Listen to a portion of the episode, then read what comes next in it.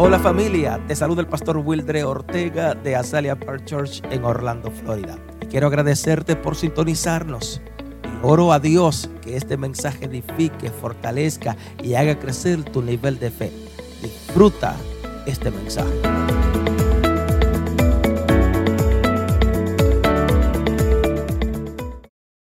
El mundo está celebrando para esta fecha eh, Noche de Terror Comenzó aquí en Estados Unidos y ya está en toda Latinoamérica, el Caribe. Estuve, estuve, acabo de regresar de la República Dominicana y hasta República Dominicana ya tienen noche de Halloween o noche del terror. Y hemos dicho que detrás de, de esta celebración se encierra un mundo espiritual, donde el que domina a este mundo espiritual es Satanás. ¿Está conmigo? Así que, de más está decir, como dije el domingo, comencé hablando, que como hijo de Dios, los hijos de Dios no celebramos la fiesta de Halloween. Nuevamente, te repito, los hijos de Dios no celebramos la fiesta de Halloween. No somos parte de esta fiesta demoníaca. Y vuelvo y te repito, quizá haya personas que digan, pastor, ya ustedes los religiosos comienzan nuevamente a, a, a endemoniazar o a, a endiablar la fiesta de Halloween. Déjame decirte algo, mi querido. Sí es correcto, hay niños que están recogiendo dulce y, haciendo cuantas cosas por ahí pero no todo el mundo, el fundamento de la fiesta de Halloween tiene algo que es espiritual, más que candy, más que calabaza, y no voy a entrar en detalle. Así que debe entender, por favor, que el origen de esta fiesta procede de un fundamento que son ocultos los fundamentos, el orín, eh, cuando se formó esta fiesta, no es quizá lo que hoy usted y yo podemos conocer, sino que se formó con un fundamento de cosas ocultas. Dios en esta hora te recuerda, nuevamente te voy a repetir, Dios le recuerda a su iglesia y dice, salid de en medio de ellos y apartaos, dice el Señor, y no toquéis lo inmundo. Así que Dios, por el poder de su palabra, hoy te dice que salga de en medio de todo esto. ¿Está conmigo? ¿Yes? ¿Por qué razón? Ven conmigo porque quiero hablarte. Sabe que siempre yo trato de hablarle la Biblia y puedo decirle que en la Biblia existe un hecho que marcó la historia de Israel y no tan solamente del pueblo de Israel, sino la historia del pueblo de Babilonia. Está conmigo y se me calman mis hijas. Gracias. Gloria a Dios. Thank you, Jesus. Vuelvo y repito. La Biblia nos enseña, y comienzo de nuevo, un hecho que marcó la historia del pueblo de Israel, marcó la historia de Babilonia. ¿Por qué digo esto? Porque la Biblia nos muestra lo que acontece cuando un hombre, cuando una mujer se revela en contra de la voluntad de Dios. Cuando un hombre o una mujer se revela en contra de, sus, de su soberanía. ¿Está conmigo? O sea, cuando alguien se revela en contra de la soberanía de Dios, déjame decirte un secretito. Dios es capaz de permitir situaciones que produzcan terror en la vida de un hombre, en la vida de ese hombre o de esa mujer que se ha revelado en contra de la soberanía de Dios. Todo aquel que se revela en contra del dominio que tiene Dios, Dios permite situaciones adversas y diría yo, Dios permite situaciones terroríficas por revelarse al dominio, vuelvo y te repito, o a la soberanía de Dios. Pastor, ¿cómo usted sabe eso? En la Biblia, la semana pasada o el domingo te estuve hablando de Nabucodonosor. ¿Se acuerda Nabucodonosor lo que aconteció? Que no voy a entrar en detalle. Aquellos que se perdieron, vaya al canal de YouTube y allí puede ver eh, la casa del terror. Pero la Biblia no habla de, Nabucodonosor. Ahora, yo quiero que usted entienda esto, porque luego que Nabucodonosor muere o murió, eh, el hijo de Nabucodonosor, en lugar de buscar de Dios, está conmigo, después que Nabucodonosor muere, en lugar de aprender del error de su padre, porque fíjate que fue un error y permíteme decirlo, un horror. Enorgullecerse ante Dios y creer que Él era más grande que Dios. Entonces, en lugar de aprender de este error, permíteme decirte, Él mismo cometió el mismo error o aún más peor que el error de su padre. ¿Está conmigo? ¿Por qué digo esto? Porque en el caso del hijo de Nabucodonosor, le costó la vida, y no tan solamente le costó la vida, sino que también le costó su reinado. Y es por no aprender de la soberbia de su padre. Ahora, nota algo interesante en esta hora, porque la Biblia menciona que el rey Balsasar, el hijo de Nabucodonosor, dice la Biblia que tomó de los utensilios santos del templo de Jerusalén, por supuesto, lo cuales él se había robado, está conmigo, se había, lo había robado del templo y empezó a emborracharse. Tomó los utensilios sagrados que Dios había separado y comenzó a hacer fiesta y a adorar a sus dioses o a sus ídolos. ¿Me está siguiendo? Qué bueno, me alegro. Entonces, esta acción de este muchacho o de este rey le ocasionó indignación a Dios. La acción que tomó este muchacho de no aprender de su padre le, fue la gota, diría yo, que colmó el vaso de ira que tenía Dios. La gota que colmó y dijo, hasta aquí va a llegar este muchacho. Entonces, las escrituras nos dicen que apareció, diga, apareció una escritura en la pared. Apareció una mano escribiendo en la pared del palacio real. Y a causa de esto, de esta escritura, el rey mandó a buscar a Daniel. El único sabio el único sabio que tenía la capacidad de, descifrar lo que quería decir aquella escritura que apareció en aquella pared.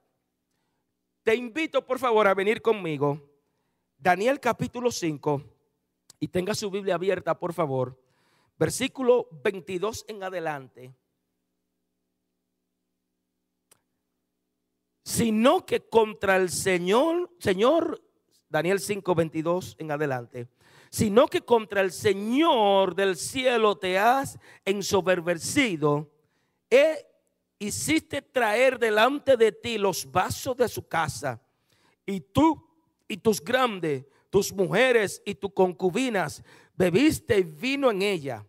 Además de esto, diste alabanza a dioses de plata y de oro de bronce y de hierro, de madera y de piedra, que ni ven, ni oyen, ni saben al Dios y al Dios en cuya mano está tu vida y cuyo y cuyos son todos sus caminos, nunca honraste.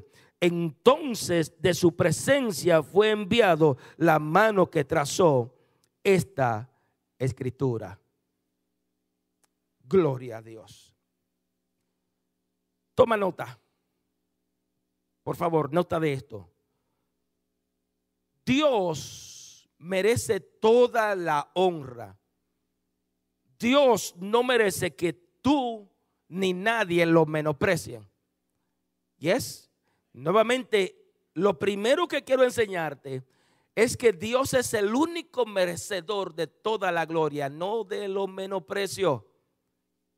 En el contexto que le dimos lectura a estos versículos, el rey Bersasar, hijo de Nabucodonosor, presenció algo de cómo la mano de Dios comenzó, o la mano, una mano comenzó a escribir en una pared. Por supuesto, ya nosotros, o he dicho, que fue, que fue a causa de su rebeldía, a causa de su incredulidad. O sea, ya mencioné que él tomó los utensilios santos del templo y comenzó a usarlo para, propiciar, diría yo, eh, comenzó a usarlo para su propio, para su propio provecho. ¿Yes? Comenzó a usarlo para emborracharse, para darle a la concubina, dárselo a las mujeres y para hacer tantas cosas. Utensilio sagrado de Dios. Ahora sigue leyendo conmigo, porque mira lo que dice el versículo 5 del mismo capítulo. En aquella misma hora, ¿Cuál hora? Cuando él comenzó a tomar, cuando él comenzó a dar, a beber y a emborracharse. ¿Está conmigo? En aquella misma hora apareció los dedos de una mano de hombre que escribía delante del candelero sobre, la, sobre lo encalado de la pared del palacio real. Y el rey veía la mano que escribía. Entonces el rey, no te aprieta la atención, palideció y sus pensamientos lo turbaron y se debilitaron sus lomos y sus rodillas daban una con la otra. Diga conmigo, wow. Amén. Nota algo interesante, por favor. Lo estoy leyendo porque este es un día de, estudio y estoy tratando de leerlo. Luego de este rey buscar los magos, Luego de buscar los astrólogos, los, los psíquicos, el brujo, el hechicero, todo el que él creía que podía interpretar este sueño, luego de buscar a todo el mundo, a todo el que pudiera durante en el, el término de su reinado, entonces, cuando no se encontró a nadie, porque fíjate lo lindo que es Dios. Cuando no se encontró a nadie que podía interpretar la palabra que había salido en esta pared, entonces, después de buscar a todo y no encontrar a nadie, la escritura dice que la mamá del rey se acordó de Daniel. Fíjate que algo interesante, porque si los que estuvieron aquí el domingo se dan cuenta de lo que aconteció con Nabucodonosor, que no voy a repetir. Pero me parece a mí que estuvo buscando a todo el mundo y nadie podía interpretar lo que decía la pared. ¿Está conmigo? Entonces, al estar turbado, al desmayar, al chocar las rodillas una con otra, no se encontró nadie. Entonces la mamá se acordó diga conmigo, se acordó de quién fue la persona que pudo interpretarle el sueño a Nabucodonosor. ¿Yes? Se acordó. Ahora nota algo interesante, porque nos damos cuenta, y te estoy parafraseando, que luego de que Daniel lo trajeron al palacio, antes de descifrar lo que estaba en la pared, lo que Dios había escrito por sus manos, perdón, o lo que la mano había escrito, eh, Daniel lo primero que le hace es una advertencia al rey. Hello, rey, escúchame bien. Déjame decirte, esta escritura son una sentencia desde el trono de Dios para tu reino. Como quien dice, si tú en verdad quieres saber mm, lo que quieren decir estas palabras, déjame advertirte desde ahora, Dios ha mandado sentencia para tu reino o para tu reinado. Ahora yo quiero que tú notes algo interesante, porque definitivamente no hay nadie en esta tierra, sin importar la posición que tenga, no hay nadie en esta tierra, y diría yo, ni en el cielo ni en la tierra, ni aún más debajo de la tierra, permíteme exagerarlo y decirlo así, que pueda doblar o torcer el brazo de Dios. No hay nadie que pueda decirle, Dios, yo quiero que tú haga esto. Yes. Hay personas que se dan el lujo ignorantemente de declarar cosas sin tan siquiera entender en la humillación y decir tan siquiera por ignorancia, Señor, te pido, declaro esto en el nombre de Jesús. Porque no hay nadie que pueda doblar o torcer el brazo de Dios. ¿Por qué digo esto? Porque cuando Dios decide hacer algo con alguien, hmm, cuando Dios decide hacer algo por alguien, nada ni nadie puede detener lo que Dios ha decidido que va a hacer con alguien. ¿Está, ¿Estoy hablando con alguien? Nuevamente, cuando Dios decide hacer algo contigo, si Dios dijo que lo va a hacer, lo va a hacer. Yes. Levanta la manita al cielo y dile, gracias Padre, porque lo que tú has determinado para mi vida, tú lo vas a hacer. Yes. Lo que ha determinado para mi familia, tú lo vas a hacer. Amén. Así que si hay algo que Dios no tolera, es la deshonra a Él. Si hay algo que Dios no tolera del ser humano, es que la persona le tenga en poco, que la persona lo tenga a un lado y se crea el superhombre o la supermujer. Si hay algo que Dios no se agrada, es eh, esperar, o, o hay algo que Dios le agrada, es esperar que los hijos de Dios le demos la honra le demos la gloria. Dios espera de nosotros que nuestras vidas, todo nuestro ser, podamos darle la gloria. O sea, Dios espera de que nosotros podamos honrarlo de como somos. Dios espera que tú lo puedas honrar con lo que tiene, con tu vida, con tu ser, con todo absolutamente. Y es, estoy hablando con alguien. Con todo tu alma, cuerpo, espíritu, tiene que honrar a Dios. Y es gloria a Dios. Ahora yo quiero que tú notes algo, porque como padres, nosotros los padres, y gracias a Dios por los padres que están aquí, nosotros debemos enseñar a nuestros hijos acerca de la verdad de Dios como padres debemos enseñarle a nuestros hijos acerca de las verdades del cielo, de las cosas grandes. Si no lo hacemos, estamos estorbando. Si no lo hacemos, nuestros hijos eh, van a cometer los mismos errores que nosotros hemos cometido antes de venir a Jesucristo. ¿Estoy hablando con alguien? Yes. Tenemos la responsabilidad de poder instruir a nuestros hijos, porque si no, ellos cometerán lo mismo o aún más peores errores que nosotros. No quisiera hablar de aquellos que no conocen a Dios. Tampoco quisiera hablar de aquellos que están jugando a la iglesia. Yes. Usted, usted ha visto estos, padres que con un, con un cigarrillo o un cigarro en la boca le dicen a sus hijos, especialmente allá en el campo, no fume. Pero ¿cómo que no fume si tú tienes un cigarro? Eso es malo. Enséñame con tus hechos. Yes. Enséñame cómo, por qué tú me estás diciendo que no fume. Entonces, yo creo personalmente que como padres nuevamente no, no, le, no, le, no le debemos enseñar a nuestros hijos todas las cosas acerca del reino de los cielos. ¿Por qué digo esto, mi querido? Porque el rey Nabucodonosor me parece a mí que no le enseñó las cosas del reino de los cielos a su hijo, a su hijo, a su hijo, eh, eh, el rey.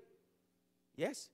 Me parece a mí que este muchacho no le enseñó, perdón, este señor no le enseñó a su hijo.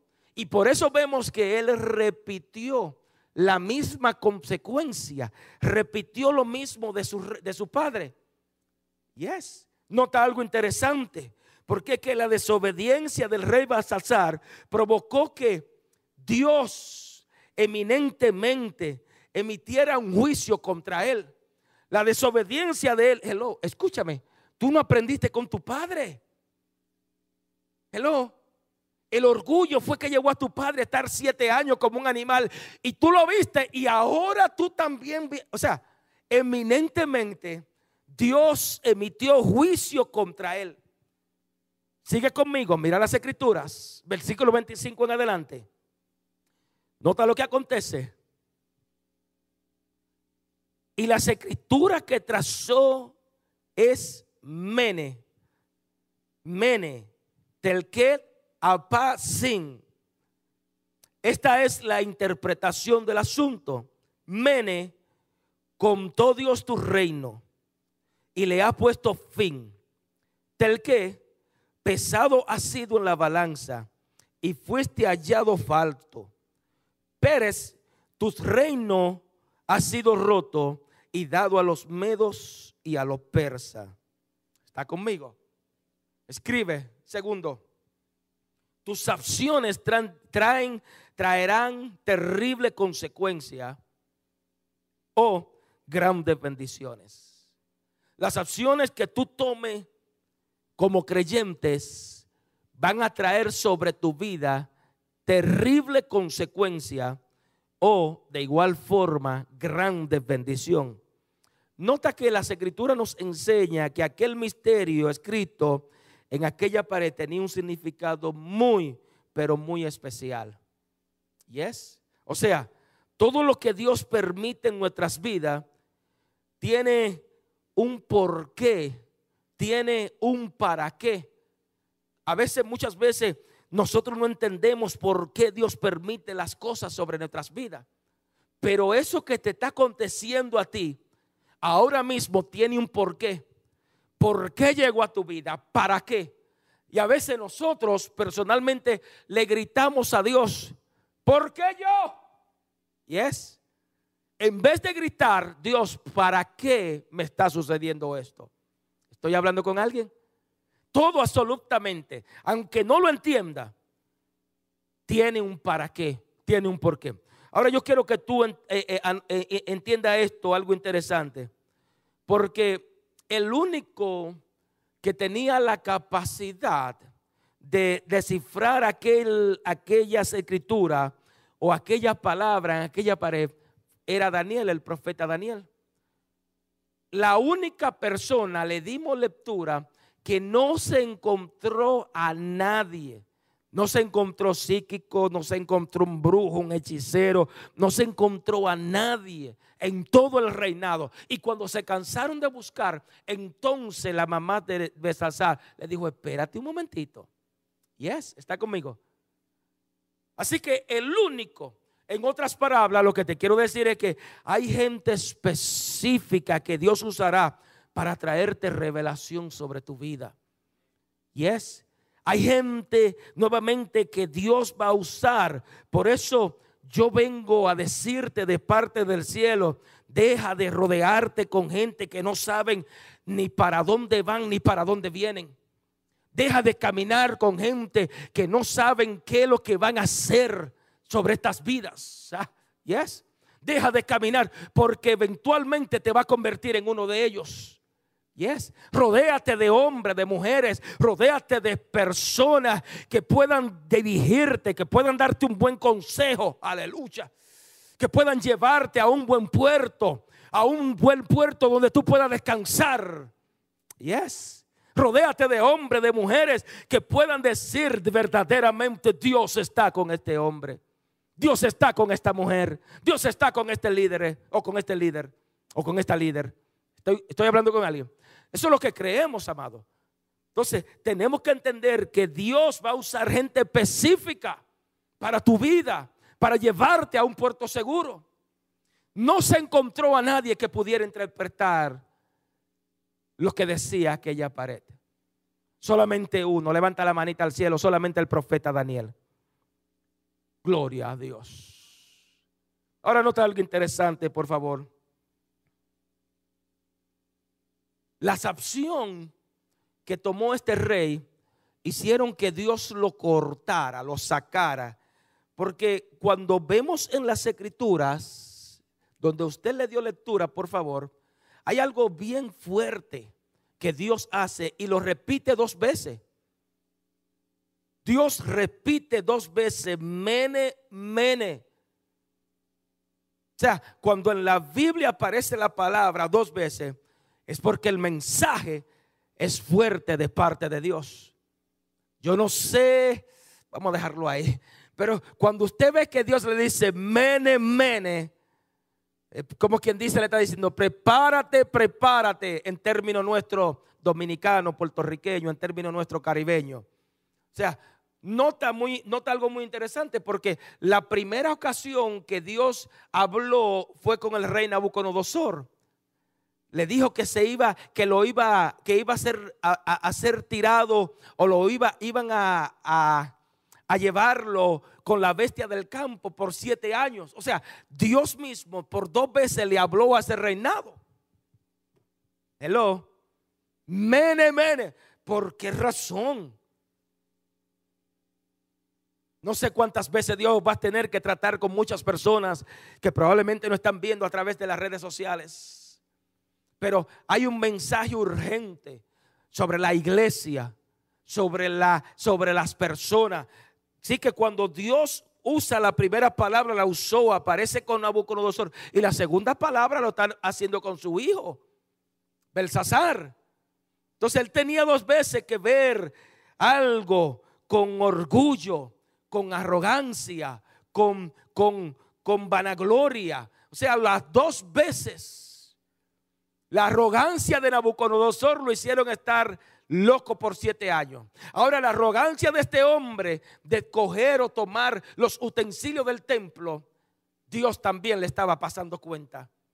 Estoy, estoy hablando con alguien. Gloria a Dios. ¿Qué indica esto, amado? Que todo, absolutamente todo lo que nosotros hagamos en esta tierra está al descubierto de Dios. No hay nada oculto sobre esta tierra que Dios no lo conozca. Y aunque a veces queremos escondernos, yes, aunque muchas veces queremos, pensamos que Dios no nos está observando, déjame decirte un secretito, Dios nos conoce. Levanta la manita al cielo y dile, Dios me conoce. Gloria a Dios. Yes. Y es la verdad, Dios es amor. Y entendemos y predicamos y hablamos que Dios es amor. Ahora nota algo interesante porque el mensaje de aquella, mano, de aquella mano causó terror, causó pavor, diga conmigo pavor, porque Dios había cortado el reino de este, el reinado de este hombre. Imagínese, vamos, vamos, cualquier presidente de cualquier nación, para que no me saquen de Facebook, no voy a mencionar el nombre, pero imagínese que le digan tu reinado ha sido cortado. ¿Usted sabe el escándalo que se armaría? Yes. ¿Se imagina el escándalo que en nuestros países hoy, mañana amanezca que no esté el presidente? Ha sido cortado. Ni tu familia, ni tu rey, a mí nadie va a seguir esta trayectoria se la dimos a otra persona. Usted se imagina el escándalo. O sea, lo que quiero dejar de entender entonces es que este mensaje causó temor, causó pavor, porque Dios había cortado había examinado, había quitado aquel reinado y se lo había dado a los reyes de, de, de otros pueblos. Yes. ¿Por qué causa? A causa de la opción que este muchacho tomó. Ay, ay, ay. O aleluya. Entonces, ¿qué aprendemos de esto? Hay opciones en nuestras vidas que muchas veces parecen insignificantes. Muchas veces nosotros tomamos acciones y son tan simples, tan insignificantes, pero déjame decirte algo, puede acarrear tremendo consecuencia. Eso que aparentemente no es nada, eh, ¿y están conmigo? Eso que aparentemente Dios no lo ve, nadie me está viendo.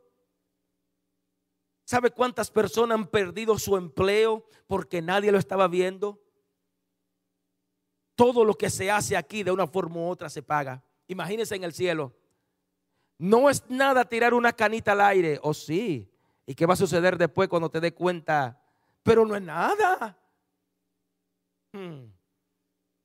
Entonces, toda acción, déjame decirte una, una, vez más, toda acción en nuestra vida que parece insignificante puede traer grandes consecuencias. Pero a la misma vez, esas acciones te pueden traer consecuencias negativas en tu familia, con tus hijos, en tu trabajo, con la finanza, en tu negocio. ¿Estoy hablando con alguien? O sea, aparentemente es algo insignificante, es una mentirita, pero puede traerte consecuencias grandes. Por otro lado, hay acciones en nuestras vidas que aparentemente no tienen sentido, pero pueden traernos eh, grande bendición.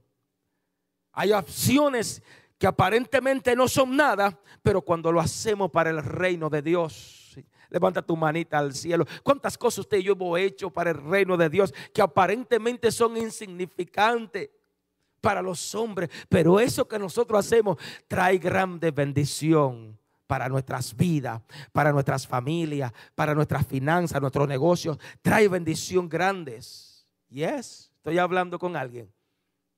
Así que para Dios, esas cosas insignificantes que muchas veces nosotros hacemos, tiene valor. Será insignificante para los hombres, pero para Dios tiene valor. Te atreve a darle esa ofrenda de palma a tu Dios.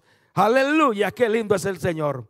Ahora nota algo interesante, porque este rey quería exhibirse delante de sus amigos, quería exhibirse delante de sus concubinas, delante de, de, de todo las personas de alto, eh, ¿cómo decir la palabra?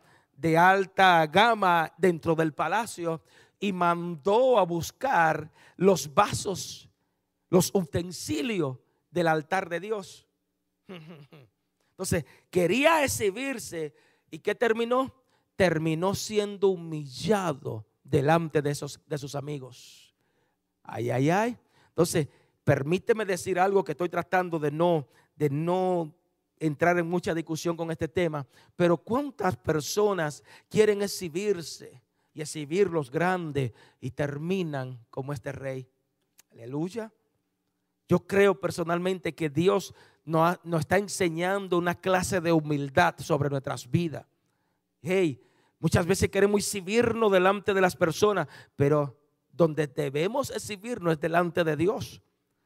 La mejor exhibición que usted y yo podemos hacer es rendirnos ante Él. Sigue conmigo, versículo 29 y 30, por favor. Sigue conmigo. Entonces mandó Balsasar vestir a Daniel de púrpura y poner en, en su cuello un collar de oro y proclamar que él era el tercer señor del reino. La misma noche fue muerto Balsasar rey de los caldeos, y Darío de Media Darío de Media tomó el reino siendo de 72 años. Wow. Escribe, tercero y último, por favor. Aún en medio del terror, Dios extenderá sobre ti su favor.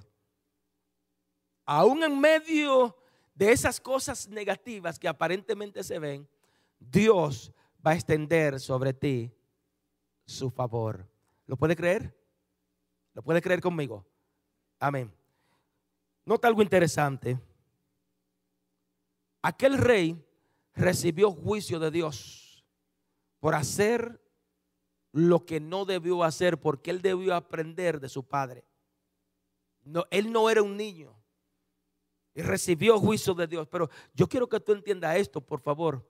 Porque aunque el rey recibió juicio de Dios, Daniel, el profeta Daniel, recibió honra, recibió honor, recibió poder de parte de Dios. Gracias por ese amén. Aunque el rey recibió juicio, ahora Dios honra a este profeta. O sea que cuando tú entiendes este, esto, perdón, que el mensaje que había en aquella pared se cumplió al pie de la letra. lo que Dios había escribido en aquella, aquella pared se cumplió. ¿Por qué digo esto? Porque Dios quitó del reinado de Belsasar y se lo entregó a los medos, se lo entregó a los persas. La misma noche Dios le da la interpretación, será quitado. Aleluya. Ahora, lo que quiero que entienda entonces es que hay algo que debemos de e, entender y destacar, destacar en esta enseñanza. ¿Qué podemos destacar en esta enseñanza?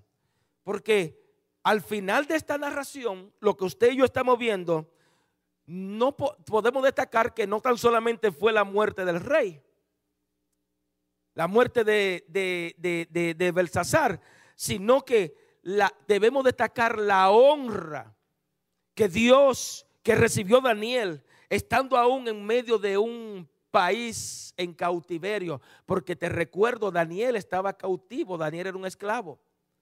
Y porque Daniel fue, por, por Daniel honrar a Dios, ¿qué hace Dios? Lo honró a él. Diga conmigo, wow. Sea, que aquella mano de terror que apareció allí, ahora Dios honra a los que les honran. Y es, Dios no se queda con nada de nosotros. Hmm. Termino con esto. Daniel no estuvo buscando nada del rey. Usted se imagina, por favor, alguna, alguna persona, bueno, rey, si tú quieres que yo te interprete ese sueño que tú tienes para mí, a mí, esta, esa letra que tú tienes para mí. Alaba. Daniel no estuvo buscando nada, absolutamente ninguna honra por el rey. Pero ¿sabe qué? Cuando usted sirve a Dios, cuando nosotros servimos a Dios, déjame decirte un secretito, no y no comprometemos algo que me está sonando y me y no comprometemos la palabra de Dios. Cuando usted sirve a Dios y no se compromete con la verdad, déjame decirte un secreto, por favor. No comprometa nada por el favor de la gente. Nada de lo que tenga que ver la palabra de Dios, no lo comprometa con nadie. La palabra de Dios es la palabra de Dios. Y aunque suene difícil, tu reinado, porque él podía perder la cabeza. Yes, él podía perder la vida. Pero cuando Dios, cuando Daniel no comprometió la palabra de Dios, ¿qué sucedió? Dios lo honró. Yes, Dios lo bendijo. Eso acontece con nosotros, con tu vida. Cuando tú no comprometes la palabra de Dios y al que le tiene que decir la verdad, usted se la dice con amabilidad. Por favor, Diga, hágale un sándwich. Yo le he explicado a usted el sándwich, right? Usted es tan bueno, usted tiene estas virtudes, pero ahí en el pero, esa es la carne. Le pone el pero y vuelve de nuevo. Te recuerdo de igual forma todas las virtudes buenas. Entonces usted le hace el sándwich, usted le dice la verdad a la persona. Yes. El pancito, la carnecita, el jamón, que es la que le va a dar candela, y el pero nuevamente. A mí, las virtudes. Entonces, yo creo personalmente, nuevamente, que cuando, cuando Dios, cuando Daniel, eh, eh, él dijo la verdad, no comprometió la verdad eh, a favor de la gente, a favor de nadie, sino que le dijo lo que tenía que decirle, Dios honró su palabra. ¿Estoy hablando con alguien? Dios lo honró, lo bendijo, lo exaltó lo, lo, exaltó. Así que aquella mano que causó, no, que causó, causó terror en la casa del rey fue el instrumento. Llévate esto para tu casa, por favor. Fue el instrumento que Dios usó para transmitir un mensaje al rey. Wow. Una mano que causó temor y pavor, el instrumento que Dios usa para exaltar y honrar a Daniel. Yo no sé lo que está causando temor sobre tu vida. Yo no sé lo que está causando temor y pavor sobre la iglesia. Pero déjame decirte que Dios va a usar eso como un instrumento para exaltarte, para honrarte, para engrandecerte. ¿Está conmigo? Esa mano de terror, aunque aparezca en esta hora, yo no sé cuál es ese terror que usted está atravesando en esta hora. Pero Dios va a usar eso para engrandecerte cuando tú no comprometas su palabra. Y es, y es, cuando tú no comprometas su palabra. Así que, termino con esto.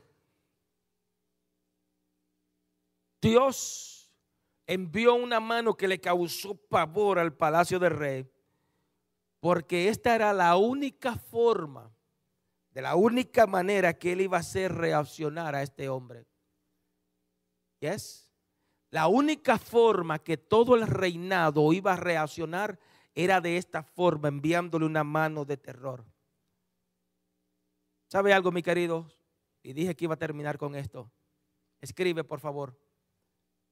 Tú no necesitas que Dios envíe una mano y escriba algo en la pared. Tú no necesitas que esa mano de terror ahora mismo, ¿sabe? Hay personas que, entre comillas, por favor, piensan que Dios es como un anciano que tiene un látigo encima esperando que tú hagas algo para de una vez darte y castigarte. Personas que están esperando. Tú no necesitas una mano de terror sobre tu vida. Lo único que tú necesitas es ser sensible a la voz de Dios. Es ser sensible a la voz del Espíritu Santo. Lo único que tú necesitas es creer en Dios, obedecerle a Dios, obedecerle a su palabra. Tú no necesitas creer y pensar que, que, la mano de Dios va a venir para castigarte. Lo único que usted y yo necesitamos es postrarnos, rendirnos, creer en cosas grandes. Así que la mano de terror le llegó a aquello por ignorante, por, por dársela que son mejores que nadie. Usted y yo no necesitamos nada de eso. Necesitamos simplemente que Dios se mueva a favor nuestro. Inclina tu rostro. Señor, te doy gracias. Gracias, Padre, porque en esta hora tú administraste nuestras vidas a través de todo lo que está aconteciendo. Sí es correcto. Hoy el mundo está celebrando la fiesta de Halloween. Señor, pero tú hoy nos has dicho que salgamos, que no toquemos los inmundos. Nosotros no tenemos que participar con nada, ni nada, ni nadie, ni tocar lo inmundo.